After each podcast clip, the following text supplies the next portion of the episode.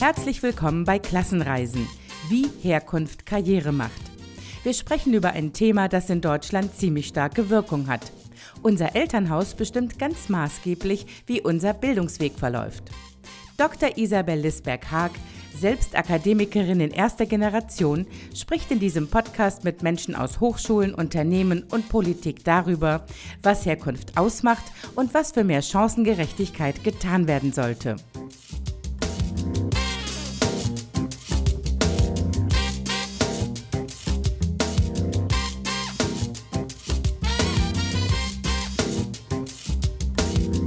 Tag zum, zur nächsten Episode des Podcasts Klassenreisen, Herkunft macht Karriere. Und heute freue ich mich ganz besonders auf meinen Interviewgast, Professorin Monika Husmann. Ich stelle sie euch kurz vor. Monika Husmann ist Professorin an der Hochschule für Wirtschaft und Recht in Berlin. Und sie ist dort, sie lehrt und forscht zum Thema Organisations-, Personal- und Informationsmanagement. Hallo Monika Husmann. Hallo. Ich freue mich, dass wir zusammengefunden haben in diesem Podcast und Monika Husmann hat eine ganz beeindruckende Bildungslaufbahn, wie man so schön sagt. Und meine erste Frage geht an Sie. Ich habe gelesen, Sie haben einen Kindergarten geleitet mhm. und da ist ja nicht unbedingt vorstellbar, dass man dann Professorin wird.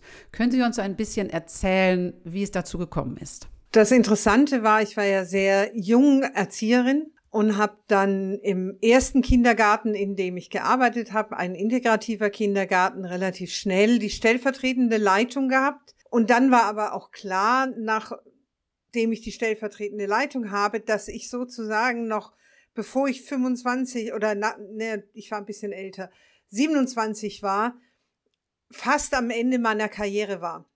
Das mhm. heißt, es war einfach zu sehen, da kommt nicht mehr viel. Ich kann noch die Leitung übernehmen, aber das war nicht jetzt wirklich wahnsinnig aufregend. Mhm. Und das war der Grund, warum ich dann nochmal überlegt habe, was will ich noch lernen und hatte dann in Baden-Württemberg damals die Auskunft bekommen, ich bin schon zu alt, um Abitur nachzumachen, weil man dort üblicherweise in klassische Gymnasien geschickt wurde und dort in die zehnte oder elfte Klasse. Und dort haben sie ab einem bestimmten Alter das nicht mehr zugelassen.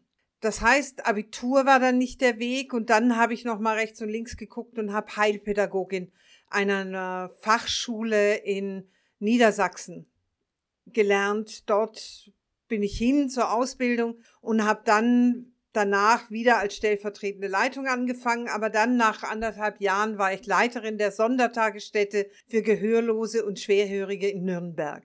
Und ehrlicherweise da danach war auch schon wieder die Karriere vorbei.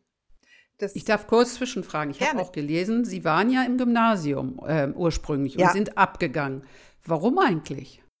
Ich habe nie wirklich gelernt, Hausaufgaben zu machen. Und bis zur neunten Klasse konnte ich damit gut durchs Gymnasium kommen. Im zehnten wurde es dann irgendwann eng und ich hatte einige Probleme in Mathe und in Latein. Also in Latein ganz klar haben mir die Jahre vorher gefehlt zu lernen. Mir haben die Vokabeln gefehlt. Ich habe in Latein immer nur geraten, was die Übersetzung sein konnte. Und das war irgendwann wurde es eng. Und in Mathe hatte ich einen Lehrer, der mir sagte, dass ich ihm versprechen muss, nie wieder was mit Mathe zu machen. Und dann lag es für mich auf der Hand abzugehen. Äh, Sie sagten einen ganz wichtigen Satz schon mal. Ich habe nicht gelernt, Hausaufgaben zu machen.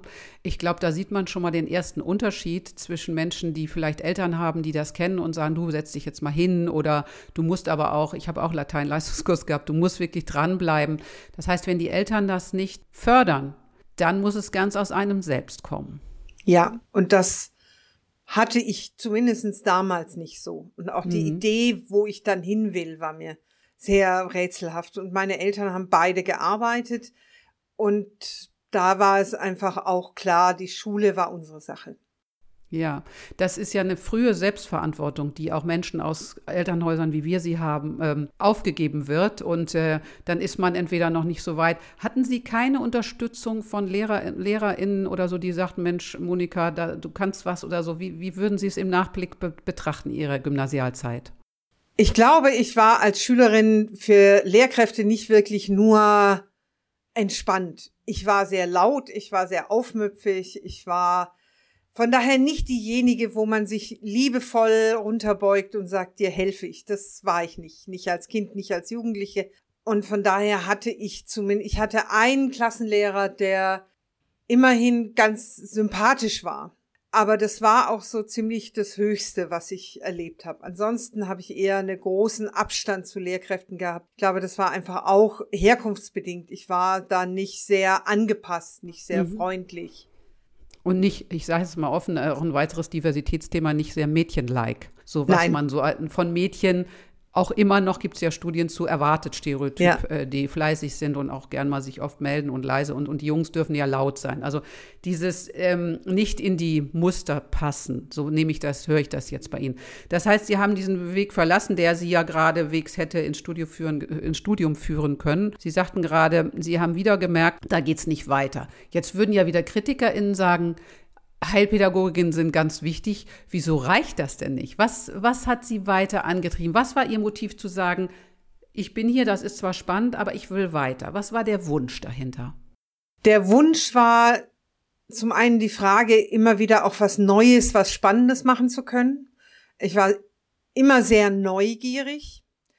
Und die andere Seite war diese Begrenztheit des Entscheidungsraums. Also zu merken, dass mir ein Verwaltungsbeamter damals sehr enge Grenzen setzen konnte oder dass es nicht erlaubt war, in einer sehr schlecht ausgestatteten Sondertagesstätte gebrauchtes Spielzeug zu kaufen beispielsweise, weil man nicht die richtigen äh, Quittungen hat, die dann nicht entsprechend abgebucht werden können. Ähm, solche Bereiche fand ich sehr problematisch diese Begrenztheit an diesen Stellen, das zu entscheiden zu können, dort auch, wie aus meiner Sicht, vernünftige Entscheidungen zu treffen, die hat mich äh, dazu gebracht, mehr zu wollen.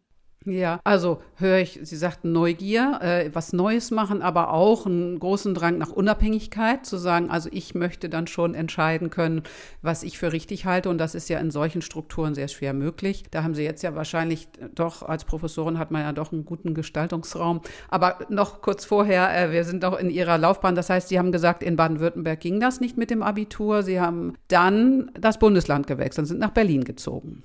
Also ich habe mehrfach das Bundesland gewechselt. Ich bin ja auch von, von äh, Baden-Württemberg nach Niedersachsen, nach Bayern und bin dann nach Berlin gegangen. Ähm, das war aber auch schon nachdem an der, um die Sondertagesstätte rum einige Personalwechsel in der Führung waren, war klar, dass ich auch gehen wollte, weil die, mein neuer Vorgesetzter, seine erste Handlung war, mich runterstufen lassen zu wollen. Und das war natürlich nichts, wo ich ähm, bereit dazu gewesen wäre. Die mhm. Kollegin nach mir wurde dann auch tiefer eingestuft von Einkommen, obwohl das auch da schon nicht extrem hoch war. Mhm. Ich bin dann nach Berlin, da auch natürlich mit Blick auf die persönliche Freiheit, die Berlin einem einfach bietet. Da ist Berlin unglaublich großzügig und ähm, offen dafür, dass man einen anderen Weg hat als andere. Mhm. Wann das war, das nach Berlin? Als 1993. Okay, mhm. also nach der Wende schon äh, in ein anderes Berlin, als ich es schon kannte noch.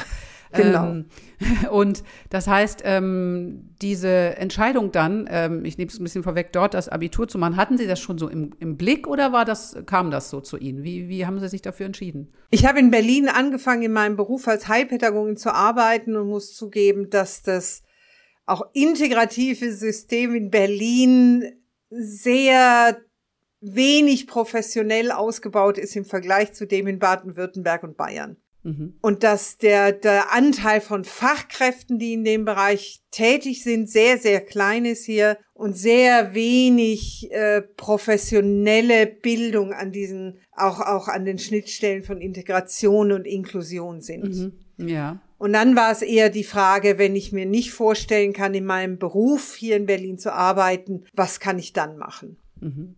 Ja, und dann, wie sind Sie drauf gekommen? Ähm, weil Sie hatten ja dieses, dieses, dieses Streben auch nach neuem Wissen und so. Wie sind Sie drauf gekommen, nochmal diesen Abiturweg überhaupt nachzudenken? Man hätte ja auch sagen können, Sie, Sie suchen sich einen anderen Beruf, der vielleicht auch im Sozialen liegt oder so. Gibt es ja viele Möglichkeiten. Wie sind Sie auf die Abituridee gekommen? Das waren viel Freunde. Ich hatte einige Freunde und Freundinnen, die selber studiert hatten, auch in Berlin lebten und da mich auf die Idee brachten, dass es geht und die mir das auch eindeutig zugetraut haben, dass ich das kann.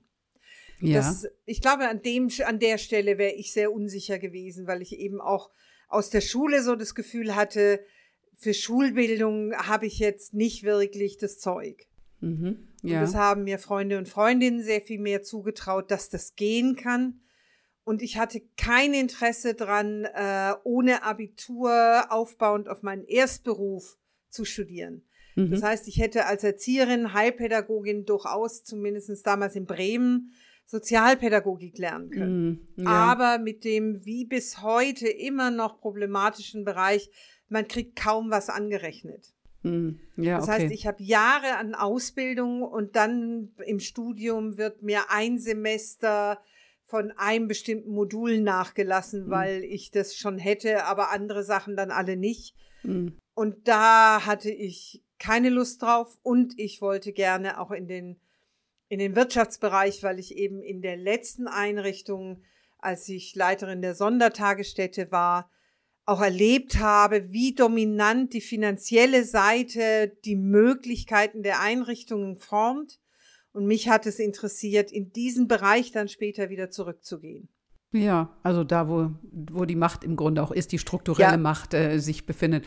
Das heißt, Sie haben in Berlin Abitur gemacht, weil das ging dort noch. Die Altersgrenzen waren andere, habe ich auch noch mal nachgeschaut. Und Sie haben dann angefangen, BWL zu studieren. Und da müssen Sie uns noch mal erzählen, ich habe es gelesen auch schon, äh, wie Sie sozusagen Ihre erste Veranstaltung in BWL empfunden haben. Also was, was war da los? Ich meine, ich erinnere mich, ich war stolz, als ich in Hamburg anfing, Geschichte zu studieren und hab, war irgendwie so ganz aufgeregt hatte aber, weil es eine Geisteswissenschaft ist, erstmal so, ich sag mal, ProfessorInnen, die uns erstmal gelassen haben. Äh, das kam später. Aber was haben Sie erlebt? Also als ich BWL studieren war, war ich, ich war schon immer ein sehr pünktlicher, eher zu früher Mensch. Ähm, und ich bin zur Vorlesung, wie es ja eben im Vorlesungsverzeichnis stand, 8.15 Uhr, stand vor diesem Hörsaal und es war niemand da weder Studierende noch ein Prof noch war die Tür offen. Und ich war dann sehr panisch, dass ich ausgerechnet meine erste Veranstaltung verpasse. Und da war schon sehr klar, als ich mit dem Pförtner gesprochen habe, dann, dass ich die Regeln dieser Institution nicht kann. Dieses, äh, wenn 8.15 Uhr dasteht, kommt man um 8.30 Uhr, das war mir extrem fremd. Ich war eher aufgeregt, wie ich die die Wechsel von die eine Veranstaltung geht bis zwölf, die andere fängt um zwölf an. Und ich habe sehr gut nachgeguckt, wie ich von einem Hörsaal in den anderen komme, weil klar war, eigentlich geht es gar nicht. Mhm. Dass da eine halbe Stunde dazwischen ist im Endeffekt. Das wird ja auch nirgendwo erzählt, nee. wo auch die Frage ist, warum nicht? Warum schreibt man nicht die realen Zeiten in so ein Vorlesungsverzeichnis und behält bis heute diese, diese unausgesprochenen Regeln bei? Ja, Danke für dieses schon erste sehr ausdrückliche, weil ich las dann auch CTST. Gut, ich hatte jetzt das große Latinum, aber ich wusste jetzt auch nicht, wie man es auflöst. Das heißt, die Frage ist ja tatsächlich, man kann sich ja fragen, woher kommt das und so. Ich weiß eigentlich auch gar nicht, woher es kommt. Warum schreibt man es nicht richtig auf? Das ist ja schon so ein erstes kleines Beispiel, aber wie Sie sagen, ich nehme auch wahr, Sie bereiten sich immer sehr gut vor, Sie waren super pünktlich, Sie wollten alles richtig machen. So, mhm. und dann läuft der Laden anders. Ja. Das ist ja schon mal irritierend.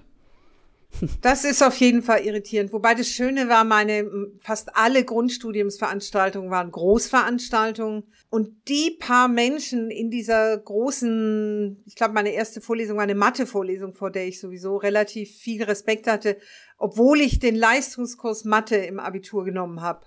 Mhm. Ähm, einfach um mir auch zu beweisen, dass ich das kann, war man doch sehr, oder ich war sehr aufgeregt. Aber die fünf Leute, die nicht ganz in das Konzept, so sehen BWL-Studierende aus. Man hat sich sehr schnell gefunden. Mhm. Das war wiederum ein Vorteil, das kann ich nicht anders sagen. Man hat sich umgeguckt, man hat die anderen gesehen, die auch nicht reinpassen, sei es jetzt über einen zweiten Bildungsweg kamen oder nicht so gekleidet waren oder einfach vom Typ her nochmal anders war. Das war der größte Vorteil daran.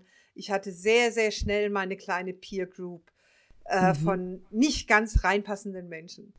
Das heißt, ich wollte gerade sagen, wir sagen ja oft, soziale Herkunft ist ein unsichtbares Diversitätsmerkmal, ist es ja in vieler Hinsicht auch. Aber trotzdem haben sie, schildern Sie jetzt gerade, man findet sich, Frau findet sich, erkennt sich irgendwie, spätestens wenn man vielleicht sich meldet in einer kleineren Gruppe oder im Seminar oder so, fällt es ja auf. Das heißt, Sie würden schon sagen, wir haben uns erkannt. Ja.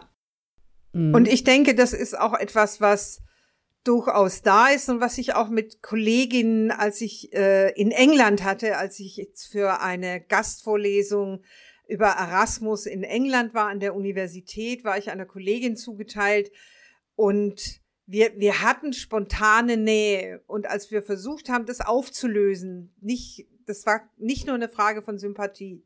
Mhm. Es war eine Frage von inhaltlich auch nahe sein und da war relativ schnell klar, dass sie aus einem eben Working Class in Großbritannien kam. Ich äh, mit dem Hintergrund, also meine Eltern waren keine Arbeiter, Arbeiterinnen, sondern ausgebildet, aber eben beide aus einem relativ bäuerlichen Hintergrund eine Ausbildung hatten. Das war etwas, woran man sich erkannt hatte und wo ich sehr schnell guten und nahen Kontakt mit einer kleinen Gruppe Universitätsmitarbeitenden in England hatte, weil man sich mhm. sofort auch sortiert hatte als darüber haben wir Nähe. Ja, es ist ja auch die Art, wie Sie sagen, wie man äh, Dinge angeht, wann man irgendwo ist und so weiter. Wobei ich will jetzt nicht stereotypisieren. Das gibt äh, diese Gruppe von ErstakademikerInnen, zu denen wir beide gehören, ist genau, ist auch heterogen, aber es gibt, glaube ich, bestimmte Dinge. Sie hatten am Anfang das mit dieser Zeit schon so als ein Beispiel gesagt, warum schreibt man das nicht auf? Warum sagt man das nicht einfach? Wenn Sie jetzt, äh, wir kommen jetzt gleich nochmal zu, zu dem Betrieb, Hochschule, Universität. Was gibt es noch für Regeln, die Sie damals aufgeregt haben oder die Sie erst gar nicht verstanden haben? Fallen Ihnen noch so andere Dinge ein, wo Sie hinterher sagen, hä, warum, warum wurde das nicht explizit gemacht? Gibt es da noch etwas, was Sie äh, uns erzählen können? Am ehesten an dem Bereich, was als Allgemeinbildung vorausgesetzt wird. Also, dass mhm. vorausgesetzt wird, dass man einen bestimmten Hintergrund in klassischer Musik, in Theater, in ähm, solchen Bereichen hat. Also, wo dann oft nicht explizit auf eine Sache bezogen wird, die man nachlesen könnte, oder es wirklich offen gemacht wird, auf was man sich bezieht, sondern mhm. das in so einem Allgemeinen, das wissen ja alle mhm. stehen bleibt, wo man dann eher auch merkt, wie, wie klar eben auch die meisten in Universitäten, Hochschulen lehrenden Menschen diesen Hintergrund haben und nicht so häufig darüber reflektiert haben, wie sie inkludierender sein können, mhm. inkludierender sprechen können. Mhm. Es ist ja auch keine Frage, was ja oft auch vermischt wird, dass Menschen, die einen nicht akademischen Hintergrund haben, nicht leistungsbereit wären ich würde eher sagen, von meinen Erfahrungen eher mehr Leistungsbereich sind oder leistungsgetrieben sind, um da hinzukommen, wo sie sind, sondern dass da oft auch mit der Frage von einfacherer Sprache, manchmal auch grammatisch nicht korrekter Sprache, immer so eine Art von Bedürftigkeit verbunden wird. Ja, auf jeden Fall. Das ist aus meiner Sicht ein großes Problem, dass über eine, eine sprachliche Ähnlichkeit zu den Dozierenden auf eine ein intellektuelles Niveau geschlossen wird, ja. wo kein so einfach logischer Zusammenhang ist. Ja. Also da trifft ja Pierre Bourdieu wieder komplett zu. Der sagt da, die Anforderungen des höheren Bildungssystems sind so gemacht, dass sie dem Habitus der höheren Schichten und äh, die Christina Möller aus NRW, die ja promoviert hat zur sozialen Herkunft von ProfessorInnen in NRW an Universitäten, weist das ja auch nach. Und welche beiden Fächer sind die sozial geschlossensten? Medizin und Jura. Wen wundert's? Äh, das sind die Sozialprestige-Hammerfächer. Äh, ne? Also da gibt es ganz viel. Sie sagten eben, und das finde ich jetzt nochmal einen interessanten, äh, einen interessanten Punkt, den ich gern vertiefen möchte. Ich, ich gebe ja oft auch so Sensibilisierung für ProfessorInnen, was das angeht. Und manchmal kommen Professoren meistens in der Pause und sagen, wissen Sie, es gibt gar keinen Platz, mit KollegInnen über Herkunft zu sprechen. Wie empfinden Sie das? Also, das heißt ja nicht, dass man pausenlos sagt, woher kommst du, aber ist das ein Tabuthema? Wie würden Sie das beschreiben? Ich würde es nicht als Tabuthema bezeichnen. Also es gibt durchaus Einzelne, mit denen man natürlich darüber spricht. Dadurch, dass ich dazu forsche, mhm. ist es natürlich auch ein mir mehr zugeordnetes Thema. Das ist, macht es natürlich leichter. Es gibt natürlich auch Kollegen und Kolleginnen, die sagen, ich will darauf nicht reduziert werden mhm. und die denen man es vor allem auch sprachlich nicht mehr anhört. Das ist, glaube ich, vor allem, wenn man so einen sehr geraden Weg über Grundschule, Gymnasium, Studium gemacht hat, dass man auch noch sehr viel einfacher seine Sprache verändert. Daran erkennt man, glaube ich, bei mir häufiger noch, dass ich manchmal etwas umgangssprachlicher bin, meine Sätze oft kürzer sind. Mhm. Erkennt man das als jemand, der selber einen nicht akademischen Hintergrund hat, gibt es ein gewisses Erkennen. Ja. Das ist nicht bei allen Kollegen und Kolleginnen so. Mhm. Und ja. man, man spricht eben über viele Themen, gibt es keinen Ort darüber zu sprechen, ohne dass es Tabuthemen wären. Ja, verstehe. Und natürlich ist ja auch berechtigt die Sorge bei manchen, die sagen, ich habe vielleicht schon mal eine schlechte Erfahrung gemacht, ich möchte das gar nicht äh, thematisieren. Ne, das ist, äh, erfahre ich auch oft in Workshops, wo die Leute sagen, ja, ich beginne es zu entdecken und ich muss sagen, ich habe jetzt auch im Studium jetzt erstmal gar nicht gemerkt, dass ich, ähm, dass ich einen besonderen Hintergrund habe. Ich habe es erst gemerkt, als mir eine Freundin sagte, du, äh, ich gehe jetzt mit dem DAD-Stipendium ins Ausland. Ich wusste gar nicht, was der DAAD ist. Also diese Wissenslücken, äh, die wurden mir erst im Tun bewusst. Ähm, wie ging es Ihnen damit im Studium? Es gibt ja viele solche Dinge, Stipendien und solche. Sie sind Hans-Böckler-Stipendiatin, habe ich gelesen. Das ist ja, äh, Ebert und Böckler sind ja sozusagen die Homebases für uns. Ähm, auch da eine Frage, wurden Sie ermutigt oder haben Sie sich selbst getraut, ein Stipendium zu beantragen?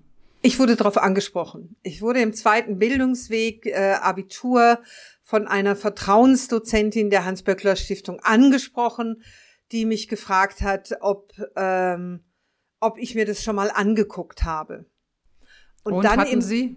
Hatten Sie? Nein, noch nie was davon gehört. Und ich mhm. dachte auch nicht, dass ich ein Stipendium kriegen könnte. Für mich hängt Stipendium oder hing damals ganz, ganz weit oben. Das war was für andere.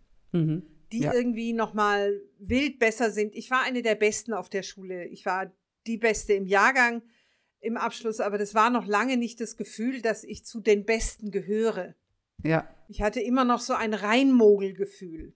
Mhm. So, eigentlich gehöre ich da nicht hin und wenn da jemand genau hinguckt, sieht er oder sie, die gehört da nicht hin. Mhm. Dieses Gefühl war auch während des ganzen Studiums noch da. Wurde das, also das ist ja auch so ein Klassiker, ne? so, ein, so ein Hochstapler-Syndrom, wurde das denn auch also wir tragen das ja auch in uns, auch diese, ich finde auch diese hohe Leistungsbereitschaft und trotzdem reicht es dann immer nicht, weil es immer im Zweifelsfall eine Person gibt, die eventuell besser ist oder nur so tut und wir glauben sofort, wurde, wenn Sie nochmal die Rolle von Professorinnen und Professoren reflektieren, weil Sie ja selbst in der Rolle jetzt sind, da komme ich gleich drauf. Wie im Nachblick würden Sie sagen, gab es durchaus auch da Ermutigung oder Ignoranz, wie würden Sie so Ihr Studium dann bewerten? Das war ziemlich unterschiedlich. Für mich ein Glücksfall war, studentische Mitarbeiterin an einem Lehrstuhl zu werden. Mhm. Der Professor hat sehr viel von mir gehalten. Ihm war aber immer ganz klar, dass ich zu alt bin für diesen Weg. Mhm. Also er hat jetzt nicht gesagt, du, du kannst es jetzt alles erreichen, aber er hat meine, meine Klugheit sozusagen geschätzt mhm. und hat mich deswegen auch als studentische Mitarbeiterin angesprochen und wollte dann auch mit mir publizieren, was für mich ein tolles Gefühl war. Ja. Er war aber immer überzeugt dafür, dass ich für, für jedwede Karriere in dem Bereich zu alt bin. Okay. Ich hatte andererseits noch eine Professorin, die mich eben auch darauf angesprochen hat, ob ich nicht Mitarbeiterin an ihrem Lehrstuhl werden will danach. Ja. Äh, die also Zutrauen in meine Fähigkeiten gehabt hat.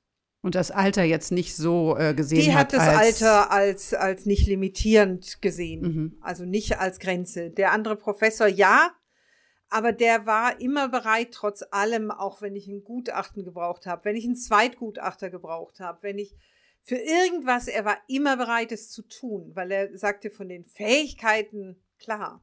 Ja, das braucht man ja auch. Also ja. auch wenn er das eingeschränkt hat. Das heißt, ähm, da durchaus auch Ermutigung, Ansprache, was Sie sagten, sowohl fürs Stipendium als auch jetzt studentische Mitarbeiterinnen sind ja oft die ersten Wege in die Uni, um überhaupt zu checken, wie, wie geht dieses System, wie mhm. funktioniert das. Ne? Weil wenn man akademisch geprägte Eltern hat, können die ja schon Hinweise geben und sagen, versuch doch mal oder so.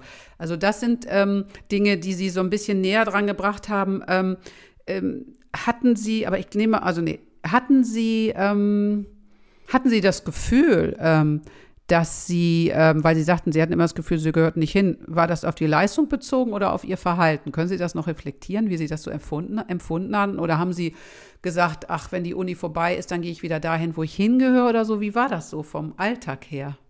Vom Alltag war es das Gefühl, nicht hinzugehören, was sowohl was das Verhalten anging, was das Wissen, also Allgemeinbildung anging. Von der Leistung hatte ich durchaus das Gefühl, dass ich leisten kann, aber immer mit diesem Gefühl von, wenn da jemand genau hinguckt, ich kann mhm. immer noch keine Theaterstücke. Was in Ihrem Fach jetzt auch nicht so wichtig war, das als war wenn nicht Sie Theaterwissenschaft der, der, studiert hätten. Der zentrale Punkt. Aber es ja. war natürlich so, dass äh, als die Alumni sich gebildet haben, die waren da gerade dabei, sich zu bilden in meinem Fachbereich, war klar, die, der erste Aufenthalt war oder das erste Treffen von noch bestehenden Studierenden oder Alumni war ein Golfhotel.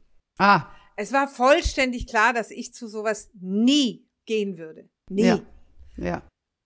Von daher war, waren solche Zeichen schon sehr exkludierend. Ja, und das können die anderen gar nicht verstehen. Mir ging das ähnlich. Ja. Ich war mal in so einem Hotel, ich fühlte mich einfach vom ersten Moment an unwohl, weil ich dachte, das ist, ich weiß gar nicht, ob ich hier richtig zum Tisch gehe und so. Also diese Dinge, die, die aber auch die anderen aufgrund ihrer Prägung überhaupt nicht nachvollziehen können. Ne? Das muss man ja auch immer sagen. Also es ist ja so, für die ist es die Normalität wahrscheinlich mit ihren Eltern gewesen. Ne? Ja. Also Die diese Norm Normsetzung ist, denke ich, relativ stark. Und für mich war mit der Uni schon sehr klar, also ich hatte kein wirkliches Interesse, in dieses Unisystem zu gehen. Ich habe mhm. meine Doktorarbeit geschrieben, wenn ich ehrlich bin, ich hatte über 100 Bewerbungen und habe über 100 Absagen bekommen. Ja. Nach dem Uni. Ich war die Semesterbeste an der FU, aber das hätte jetzt nicht dazu geholfen, dass ich eine Stelle bekommen hätte danach. Ja, ich habe keine Netzwerke, keine, ne? Nee, mhm. ich habe auch kein Praktikum bekommen. Mhm. Damals haben sich die Uni, äh, die Unternehmen noch getraut, wenn ich angerufen habe und gefragt habe, damit ich daraus lerne, was könnte ich besser machen, zu sagen, naja, unsere Vorgesetzten sind alle älter als, äh, jünger als sie. Das würde nicht gehen. Und wenn ich gesagt habe, mir ist das egal. Für mich können Vorgesetzte auch jünger sein. Also mich stört es überhaupt nicht. Das hat trotzdem nicht gereicht, dass ich eine, ein Praktikum bekommen hätte. Ja, ja. Die einzigen, die mir ein Praktikum gegeben haben, war die Hans-Böckler-Stiftung. Ja. Also das heißt, da ist, da schlägt es wieder zu. Sie ja. hatten weder Netzwerke, sie hatten nicht die Namen, die, was, was man braucht sozusagen. Äh, wenn ich richtig verstanden habe, haben Sie nach der, äh, sind Sie nach der Uni erstmal in die Wirtschaft gegangen und haben gesagt, äh, ich arbeite. Richtig? Nein, ich wollte. Nee, dann korrigieren Sie mir. Mich. Ich wollte arbeiten gehen, aber es gab keine Stelle für mich. Okay. Und, wie ging es dann weiter? Sehr weit beworben und dann habe ich diese ähm, Professorin hat mich gefragt, ob ich bei ihr wissenschaftliche Mitarbeiterin sein will und da habe ich zwei, dreimal tief Luft geholt, weil ich gerne lehre.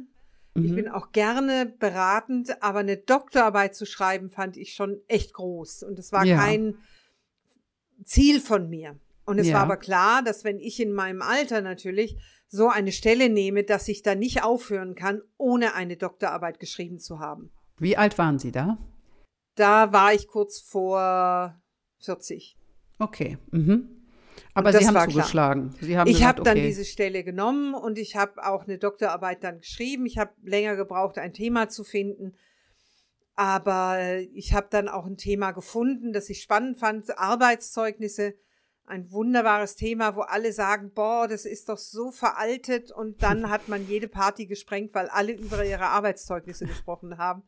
Glaube ich. Und allein schon diese Spannung in diesem fand ich sehr, sehr äh, reizvoll. Das fand ja. ich sehr spannend. Ja, das heißt, ähm, Sie haben dann trotz, äh, obwohl Sie sagten, na mal sehen, ob das was für mich ist, haben Sie diese Herausforderung angenommen, promoviert und dann wollten Sie dann durch, durch die Promotion sagen, ach, ist doch nicht so schlecht der Wissenschaftsbetrieb. Wie ging es Ihnen durch diese sehr, ne, man taucht ja, ich habe auch ewig gebraucht, man taucht tief und tiefer und tiefer und dann habe ich irgendwie auch mir was anderes gewünscht. Wie ging es Ihnen danach?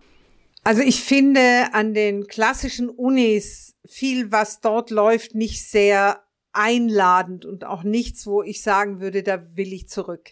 Ja. Also viel an, an Konkurrenz zwischen Professoren, Mitarbeitenden, Umgang mit diesen Konferenzen, mit Publikationen mhm. und auch dieses Exkludieren so vieler. Es ist ja mhm. doch ein sehr starkes Klüngelgeschäft. Wer kennt wen, zitiert wen, nimmt auf wen Bezug, ist an welchem Lehrstuhl. Es ist sehr geschlossen, dieses System. Immer das, noch, muss man immer sagen. Immer noch. Ja. Das, was mir gefallen hat, ich hatte einen Lehrauftrag an der Hochschule, wo ich jetzt auch bin, an der HBR ah, ja. Berlin, äh, wurde ich gefragt, ob ich für eine, ein Themenfeld zu Diversity, ob ich da nicht mitmachen würde. Und da habe ich mitgemacht und das fand ich sehr viel reizvoller, auch vom Ton, von der Art und Weise, wie man mit Menschen umgeht. Ähm, das heißt, Sie würden sagen, das noch mal ganz kurz, sonst ja. vergesse ich es nämlich. Äh, natürlich gibt es immer noch einen Unterschied zwischen Unis und Hochschulen für angewandte Wissenschaften in unterschiedlichsten Bereichen. Äh, würden Sie sagen, weiterhin der Ton und der Umgang unterscheidet sich zwischen diesen beiden Hochschulformen? Oder hat sie es damals anders angesprochen so? Das finde ich es, interessant. Ich würde sagen, es unterscheidet sich weiterhin und ich mhm. würde sagen, einer der größten Unterschiede ist, dass die Professoren hier zum absolut überwiegenden Anteil Arbeitserfahrung haben. Ja. Und mit der Arbeitserfahrung auch eine andere Haltung zu Arbeit entwickelt haben, einen anderen Umgang mit Kollegen, Kolleginnen entwickelt haben. Mhm. Und einige Arten von Zusammenarbeit sehr viel selbstverständlicher durchführen und dadurch der Ton, der Umgang und auch Teamarbeit anders ist. Ja. Also da wieder der Bezug eben auch zur Welt außerhalb der Akademie. Ja. Ne? Die ist ja in der Uni, ich meine, es gibt Profs, das müssen wir nicht sagen, die haben studiert und dann haben sie promoviert, habilitiert und sind an der Uni. Die wissen nicht, was los ist. Äh, das ist Welt. das Übliche. Ich würde eher andersrum sagen. Es gibt kaum Professoren an den klassischen Unis, die irgend sowas wie Arbeitserfahrung gestreift haben, außer ja. in akademischen Bereich. Absolut, und ja. Sehr häufig hat man auch noch den Eindruck, dass ein Arbeiten in anderen Bereichen disqualifiziert für eine Unilaufbahn. Ja, denke ich schon. Und die tun ja, viele tun ja auch immer noch so, als wenn sie nur für den Wissenschaftsbetrieb ausbilden, was ja längst keine Realität mehr ist. Da haben Sie absolut Nein. recht. Nochmal kurz zurück und dann würde ich nämlich gerne nochmal sehen, wie Sie jetzt als Professorin damit umgehen. Das heißt, Sie haben promoviert, damit wir nochmal wissen. Und dann sind Sie in die Wirtschaft gegangen. Dann bin ich in die Wirtschaft gegangen, habe wieder viele Bewerbungen geschrieben und im Regelfall ähm, Absagen bekommen. Dann kam eine, ähm, wie ich sagen würde, sehr rationale Personalleiterin, die sehr glücklich war, mich für ein sehr schlechtes Gehalt, für eine zeitlich befristete Stelle, äh, für die Erstellung eines Konzepts einstellen zu können, mhm. die keine Angst vor Qualifikation, Doktorarbeit oder ähnliches hatte. Sie suchte jemand für das Konzept einer Personalentwicklung mhm. für das gesamte Haus aus dem öffentlichen Dienst, die froh war, sehr wahrscheinlich jemand gefunden zu haben, die das sehr selbstständig, sehr fundiert, sehr grundlegend machen kann. Und auch, es gab dort im, in, in dem Haus sehr viele promovierte Menschen, einiges mhm. auch an Profs, wo dann klar war, es dürfte von, von dieser Ausbildung akzept, eine höhere Akzeptanz geben ja. gegenüber einem Konzept, das jemand, der selber oder die selber promoviert ist, erstellt. Mhm, ja. Und da war es diese Freude, jemand mit dieser hohen Qualifikation für ein sehr schlechtes Einkommen für mhm. eine Vollzeitstelle zu finden. Ja, also sonst kosten ja Menschen mit einer Berufserfahrung nochmal ja. was ganz anderes im Einstieg und so, ne? Das heißt, das ja. war Ihr Einstieg in die Berufswelt außerhalb der Uni jetzt, also nach Ihrer akademischen äh, Qualifikation. Nochmal kurzer Schwenk zurück. Jetzt sind Sie Professorin.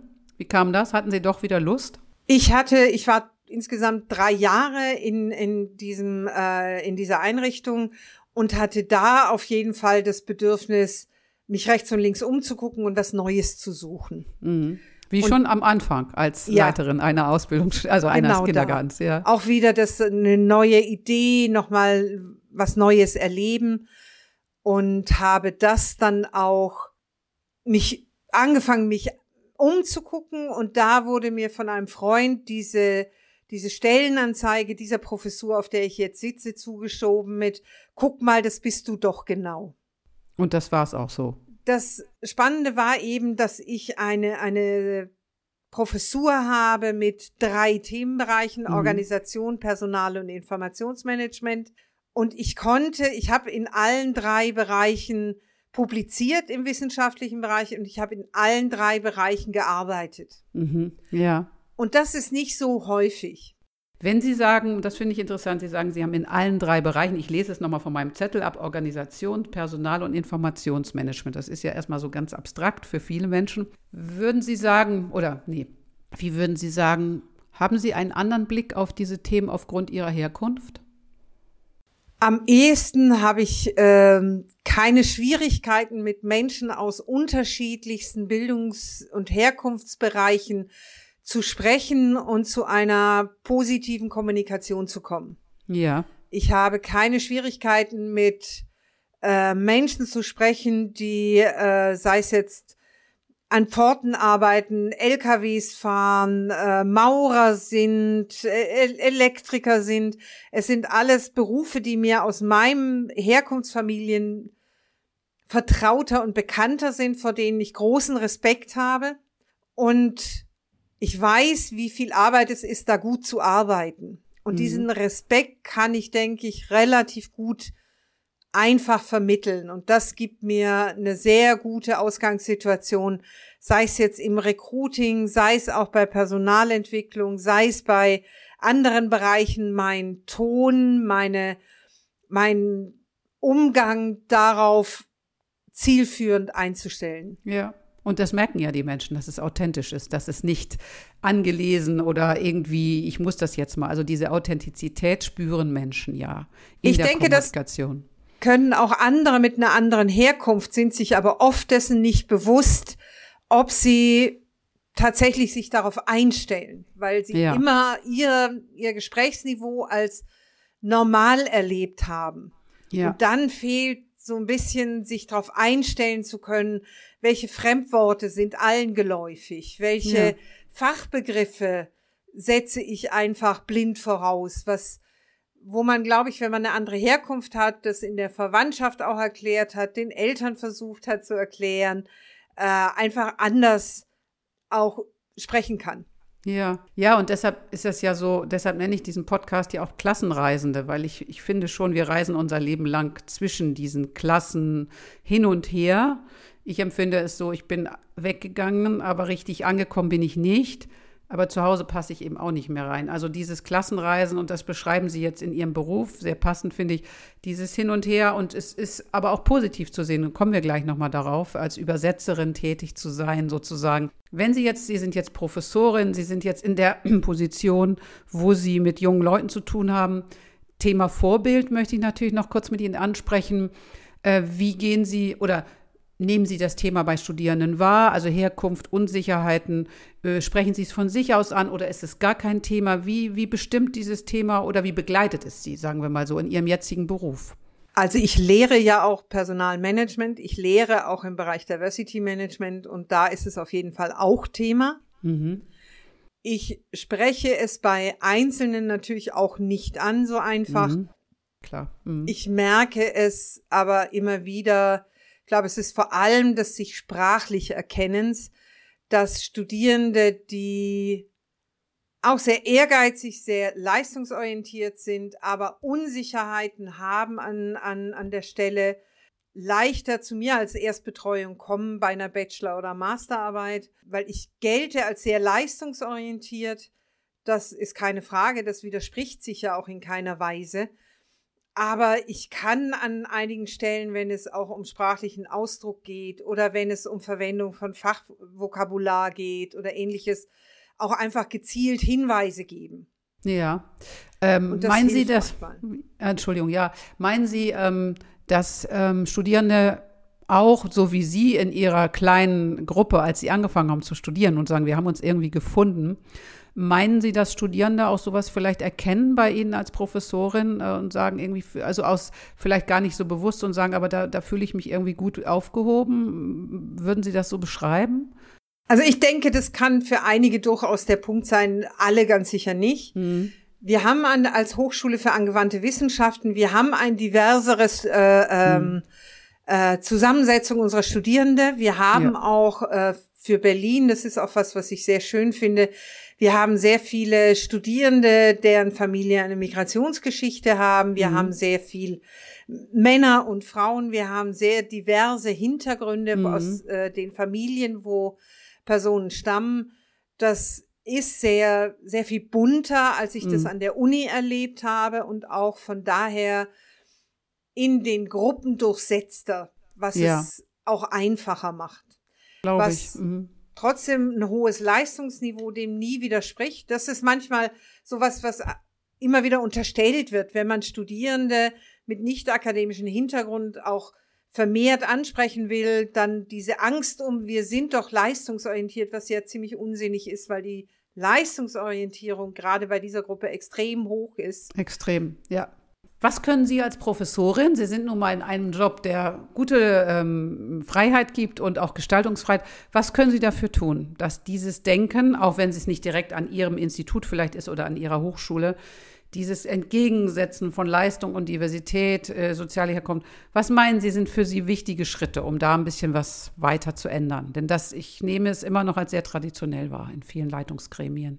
Also zum einen natürlich immer, wenn ich es höre, darauf zu reagieren, darauf auch Antworten zu geben, weil ganz viel eben auch des sich Bewusstmachens ist. Das ist bei vielen ja nicht eine Form der Abwertung. Es ist manchmal wirklich eine Frage, hat man so darüber schon mal nachgedacht? Das werden Sie auch erleben, dass dieses Bewusstmachen, wo sind meine eigenen Stereotypen, die da Verbindungen haben, oft das Zentrale sind, weil viele einfach, genauso wie ich ja auch, an Punkten einfach nur mehr Bewusstsein brauche, um anders darüber denken zu können und auch meine spontanen Reaktionen bewusst zu ändern.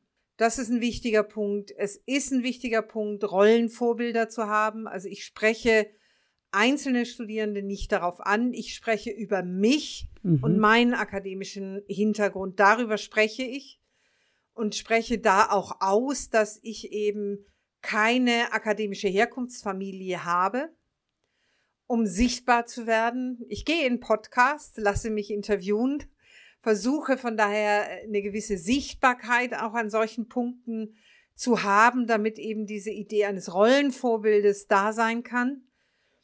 Ich persönlich unterstütze solche Initiativen wie Arbeiterkind.de, die ich sehr hilfreich finde. Ich hätte sie zu gern gehabt äh, in der Zeit, als ich Studentin war, um dort anders ankommen zu können und auch ein größeres Selbstverständnis von mir als Studentin entwickeln zu können und die darum liegenden Sachen auch wie auf äh, Netzwerkchancen, die Swan-Initiative, die Aufsteiger.org, die, es gibt inzwischen sehr, sehr viel.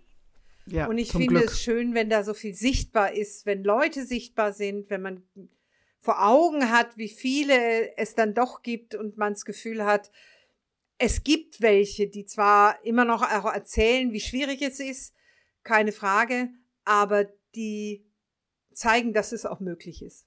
Ja, diese Sichtbarkeit, ich glaube, das war lange auch, es ist ja auch manchen, für manche Menschen schambehaftet und es soll ja auch jeder entscheiden, aber, aber diese Sichtbarkeit, glaube ich, ist ein ganz wichtiger Punkt. Ich sehe das auch, wenn ich in so Workshops von mir erzähle, sagen die oft, das war so toll, dass sie von sich erzählt haben und dann traut man sich, weil das ist ja ein sehr persönliches, es kann ja auch ein emotionales Thema sein, je nach Verhältnis zur Herkunftsfamilie und so weiter. Ein Punkt noch gehört zur Wissenschaftlerin und den finde ich auch sehr wichtig. Sie sagten, Sie forschen auch dazu. Sie forschen ja. zum Thema Diversity Management. Das wird ja auch ähm, unterschiedlich gebraucht, sage ich mal ganz vorsichtig. Also wenn ich in Unternehmen und Unis bin, die ich da bei diesem Audit begleite, nehme ich unterschiedliche Motivationen für dieses Thema wahr. Ich sage es jetzt mal so. Ähm, können Sie uns kurz erklären, was forschen Sie dazu? Was ist gerade das Neueste? Was ist ähm, oder ich, ich äh, korrigiere mich nochmal, viele Unternehmen haben jetzt ja Diversity als Thema ganz oben auf und die soziale Herkunft ist ja als neue Dimension dazugekommen. Ähm, wie nehmen Sie das wahr in den Unternehmen und was forschen Sie dazu? Das ist die richtige Frage. Ich nehme wahr, dass es sehr, sehr unterschiedlich ist. Da gebe ich Ihnen sehr recht und dass es auch sehr unterschiedlich umgesetzt wird. Also auch die Frage mit, mit wie viel Schlagkraft dieses Thema da ist und wie verbindlich es eingesetzt wird, ist sehr unterschiedlich mhm. und auch sehr unterschiedlich belegt. Mhm. Ich selber habe mich noch nie für ein Thema entschieden und gehe nur in diese Richtung. Das heißt, ich habe, was die Arbeitszeugnisse angeht, auch über Männer, Frauen geforscht. Ich habe ähm, bei der Frage von Gestaltung von Toiletten in Organisationen zur Frage von Inter- und Transsexualität und Inklusion in Organisationen äh, geforscht, wo es um die Frage ging, wie müssen Toiletten gestaltet sein, damit sie inklusiv sind. Ähm, und ich forsche zur Frage der sozialen Herkunft.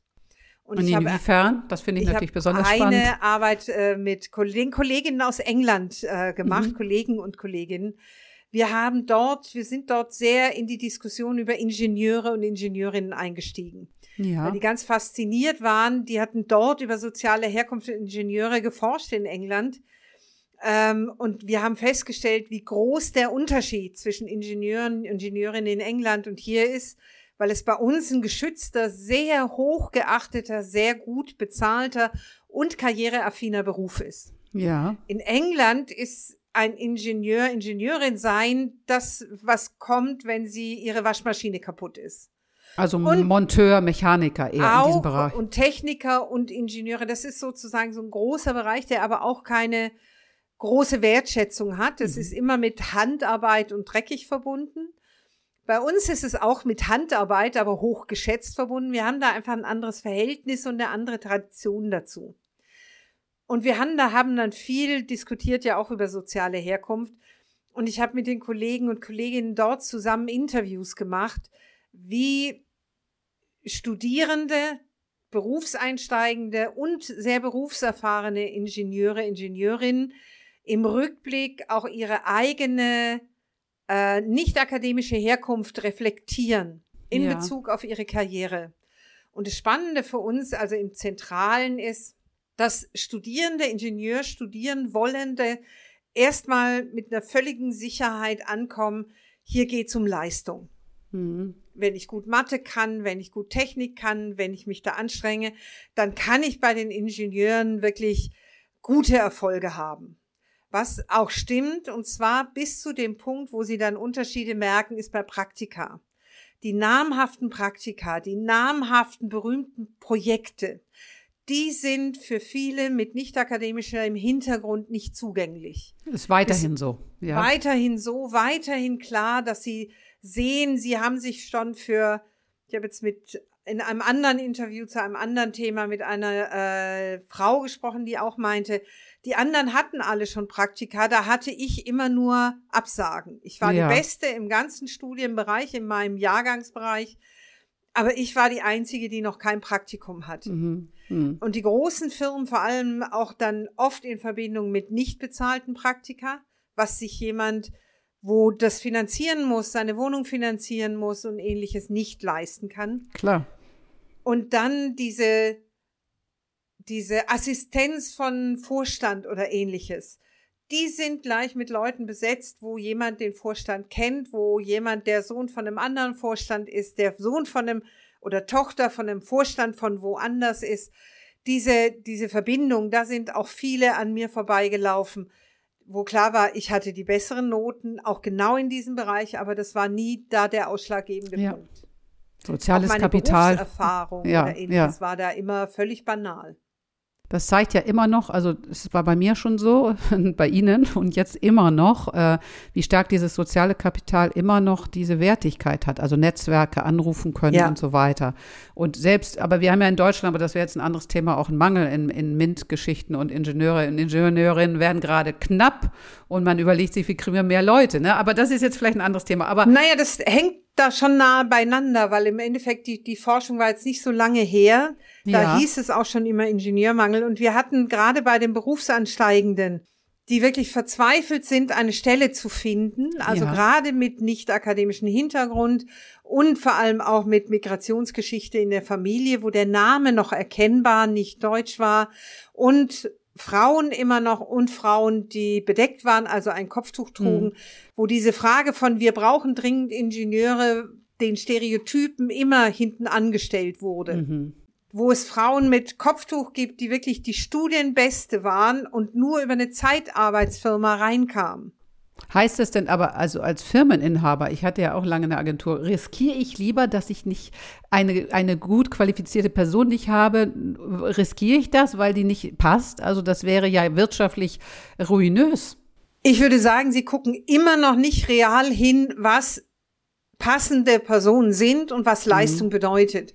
Solange bei Berufseinsteigenden sowas wie ein Auslandspraktikum ein renommiertes Praktika als Leistungskriterien gelten, ja. die aber in vielen Bereichen keine sind, wenn ich Eltern habe, die mir meinen Auslandsaufenthalt finanzieren, wenn ich ein Praktikum mir leisten kann, selbst mit wegziehen, weil mir mhm. meine Unterkunft bezahlt wird, hat das keine Leistungsaussage. Das wird aber bis heute dahin interpretiert, mhm. dass wir jemand suchen, der aus, der die Auslandserfahrung hat und der die ein Praktikum am besten in einem renommierten Firma mhm. gemacht hat. Mhm. Die nicht akademische Herkunft finden oft dann noch Praktika, aber in unbekannteren Firmen, wo man dann halt nachgucken müsste, was wird in den Firmen auf mhm. welchem Niveau gemacht, was oft nicht gemacht wird. Ja. Und beim Auslandspraktikum oft ignoriert wird, dass Menschen mit Migrationsgeschichte in der Familie das, was man so sucht, Erfahrung mit anderen Kulturen, Umgang mit anderen Kulturen, andere Sprachen können, viele mitbringen. Klar. Fließend das, Arabisch können, fließend Türkisch können, fließend Polnisch, Russisch, mhm. Kasachisch können. Und das bei uns aber nicht als Fremdsprache gilt. Genau, Fremdsprache ist nur Englisch und Französisch. Genau. Und dieses andere ist sozusagen, ach, das haben die in der Familie gelernt und so weiter. Ja. Heißt können die überhaupt richtig Deutsch? Das ist sofort, yeah. solche Unterstellungen sind im Regelfall nicht bewusst. Diese, dieser ja. unconscious bias schlägt auch genau mhm. bei diesen Themen zu. Aber dort wird beim Berufseinstieg oft noch Sachen als Leistung gewertet, die keine Leistung per se ja. sind, weil die Unternehmen gerade renommierte Unternehmen oft nicht nach Leistung, sondern nach Netzwerk auswählen. Ja. Was ist denn dann, äh, das ist deprimierend genug, weil es äh, sich immer noch nicht geändert hat und gerade in einer Branche, die jetzt auch nicht zu viel Bewerber und Bewerberinnen haben, muss man ja sagen. Was ist eine Schlussfolgerung denn aus Ihren Forschungen mit den äh, äh englischen Kollegen und Kolleginnen? Es passiert mehr, aber wenn, also wir hatten ja drei Gruppen, Studierende, Berufseinsteigende und sehr erfahrene. Und die ja. erfahrenen Ingenieure im Rückblick haben durch die Bank gesagt, dass sie entweder im Unternehmen geblieben sind und Leute, die schlechter qualifiziert waren als sie, kürzer da waren, weniger gemacht haben und weniger gut gemacht haben, an ihnen vorbei in die Management-Ebene geschoben wurden, weil diese Netzwerke da waren ja. Dann hatten wir einige, die gesagt haben, wenn ich Karriere machen will, muss ich ins Ausland. Das heißt, die sind von Deutschland aus nach in die USA oder in, nach Großbritannien oder Ägypten, sind dort eine Stufe aufgestiegen und konnten mit diesem Karriereaufstieg wieder nach Deutschland. Immer mit dem Punkt, hier steigt man nicht auf als Mensch mit Migrationshintergrund. Wenn, dann muss ich woanders hingehen. Ähnliches haben Frauen berichtet, die gesagt haben, ich komme noch rein. Ja. Weil sie suchen ja Frauen, das haben sie inzwischen gelernt irgendwie. Tja. Aber für die Karriere muss ich das Unternehmen wechseln und mich gleich auf eine höherkarätige Stelle bewerben, weil nur so komme ich in den Karriereaufstieg. Intern werde ich in diesen ähm, Old Boys Networks immer noch nach unten ja. wegfallen und mit nicht, also vor allem Menschen, die so intersektionale Misch mhm. Fragen haben von Geschlecht, Herkunft, Migration, Religion, also oft ja. ja nicht einfach zuordnenbar sind zu einem Merkmal. Da muss man den Unternehmen, glaube ich, nochmal eine sehr viel stärkere Leistungsorientierung diktieren, weil sie spätestens, wenn es in die Führungskräfteauswahl geht, oft über Chemie argumentieren mhm. und bei dieser quasi Chemie, wer ist mir wer, wie sympathisch, genau das rauskommt. Ich wähle nur die aus, die mir selber ähnlich sind, von der Herkunft, vom Hintergrund, von der Art des Sprechens, von der Art, genau. wie man mhm. sich wo benimmt. Und daher muss da deutlich mehr Leistung ähm, da würde ich noch mal kurz einhaken. Genau, also das ist ja dieser, dieser Comic, wo man so zwei Profs sieht und der eine sagt zum anderen, tell me what is excellence und der andere sagt, I can't tell you, I know it when I see it. Das ist es ja, ja ne? Also, weil es gibt ja keine Kriterien, so wie Sie sagen, ja. sondern man sagt, oh, der hat ein Praktikum bei oder ne, der war mal bei der Weltbank und super und das war auch umsonst und dann hat er aber richtig Motivation. Ich sag's jetzt mal so. Ja, genau. Ähm, so. Wenn Sie sagen, ähm, die Unternehmen ähm, müssen noch mal anders Leistung bewerten und anders Lebensläufe bewerten, das steckt ja dahinter, dann könnte man ja, äh, also ich würde dann sagen, es passiert ja schon viel. Es gibt äh, HR-Abteilungen, die machen Sensibilisierungsworkshops und ich bin jetzt gerade im Unternehmen auch tätig. Da, da werden alle sensibilisiert und zu Workshops zusammengeholt. Und wenn es dann um die Entscheidung geht, äh, wenn es wieder spitz auf Knopf geht, Wie sehen Sie die Chancen oder gibt es andere Hebel, um auch tatsächlich da was passieren zu lassen? Wie sehen Sie das, weil Sie so einen guten Einblick auch durch Ihr Tätigkeitsfeld haben? Also ich denke, Sensibilisierung ist immer Anfang. Und wenn ich ehrlich bin, der Führung, Fach- und Führungskräftemangel hilft auch, weil mhm. der Druck größer ist. Ja. Und ich denke, man kann, man müsste an den Stellen auch noch mal genauer hingucken, die Menschen im Unternehmen zu finden und wenn es geht, auch in ein Netzwerk zu gießen, die in diesem Unternehmen sind, ohne akademischen Hintergrund der Familie, über, übergreifend über alle Hierarchien, so wie das auch in vielem bei, bei anderen Themen gemacht mhm. wurde, damit dieses Thema sehr viel stärker fordern kann, was gemacht werden muss in ihrem Unternehmen, damit sich sowas ändert, weil die kennen die Hebel sehr viel besser, an welchen ja. Stellen hängt es in ihrem Unternehmen. Ja, also da auch Vorbilder, was Sie sagten, Sichtbarmachung, ja. äh, was Sie von, für sich selbst auch reklamieren, um zu sagen, wir müssen vielleicht mal, wie die Telekom in, ähm, hatte das unter Sattelberger doch einmal in Bonn gemacht, die hatten irgendwie 100 Jugendlichen, die keinen guten Schulabschluss hatten oder so, so ein Einstiegsjahr irgendwie, war das so ein Modellversuch und dann zu gucken, wie weit kommen diese Jugendlichen. Ich weiß jetzt ja. gar nicht, wie da die Quote war, aber solche solche Programme, Initiativen, oder? Ist auch das, auch das aber, aber was mich daran immer, also das ist wichtig und gut, aber mich stört daran immer dieser defizitorientierte Ansatz, dass diejenigen, die einen nicht akademischen Hintergrund hätten, immer Hilfe bräuchten. Ja, allerdings. Und das stimmt aus meiner Sicht. Das ist meine jetzige Forschung. Ich forsche zur Frage, von welche Kompetenzen bringen eigentlich auch Menschen ohne akademischen Familienhintergrund mit, die eben auch Kompetenzen darstellen, die für Unternehmen zentral sind. Ja. Die sind nie ausschließlich. Es gibt keine Kompetenz, die nur eine bestimmte Gruppe hat und keine andere. Aber es gibt sicher auch mehr Häufungen, die über die Bildungsgeschichte, über die äh, Berufsgeschichte sich entwickeln oder wo auch nur noch die übrig bleiben, die diese Merkmale haben. Das ist eine interessante Frage. Und ich versuche mehr in diesen Bereich zu gehen, um diese Defizitorientierung. Was müssen wir denen alles beibringen, da mhm. rauszukommen in was bringen die Menschen mit, wo wir als Unternehmen glücklich sein können, dass wir Menschen mit diesen Fähigkeiten haben. Sagen Sie mir zum Schluss drei Kompetenzen, die Ihnen einfallen, die Menschen ohne akademischen Hintergrund mitbringen, wenn sie im Unternehmen sind. Was sind die drei Schlüsselbegriffe, die Ihnen sofort einfallen? Da ich gerade am Forschen bin und einige Interviews dazu geführt habe, kann ich noch nicht sagen, ob sich das über alle Interviews zieht, aber bisher ist es sehr, sehr stark eine hohe Eigenmotivation, ein hohes Maß an Resilienz, also aufstehen, wieder hinfallen, wieder aufstehen, wieder hinfallen, dieses Überleben von Rückschlägen, dieses Wiederanfangen und nochmal anfangen und ein hohes Maß an Selbstständigkeit. Mhm. Das sind ja drei Dinge, die jeden Personaler, jede Personalerin eigentlich vor Glück äh, äh in die Höhe springen lassen sollten. Ja, die, die sie aber nicht abfragen oder auch nicht thematisieren in, in, äh, in der Personalauswahl oft.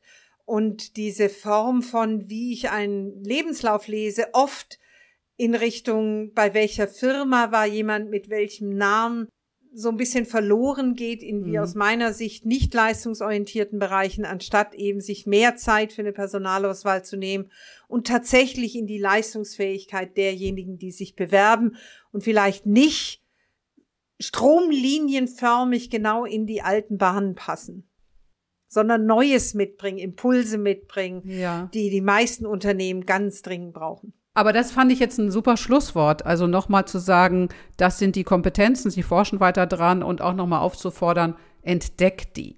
Wie immer, vielen Dank, Frau Hussmann, dass wir gesprochen haben. Alle weiteren Infos tue ich in die Zusatzinfos für den Podcast. Äh, wenn ihr weiter Informationen braucht, es gibt äh, einen guten Kontakt zu Frau Hussmann. Wenn ihr interessiert seid an der Forschung, es kommt alles in die Begleittexte. Vielen, vielen Dank.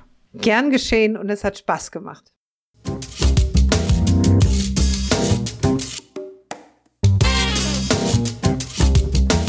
Danke fürs Zuhören. Wir freuen uns sehr über Kommentare und Fragen auf Instagram unter Herkunft macht Karrieren. Bleib uns treu und empfehle uns gerne weiter.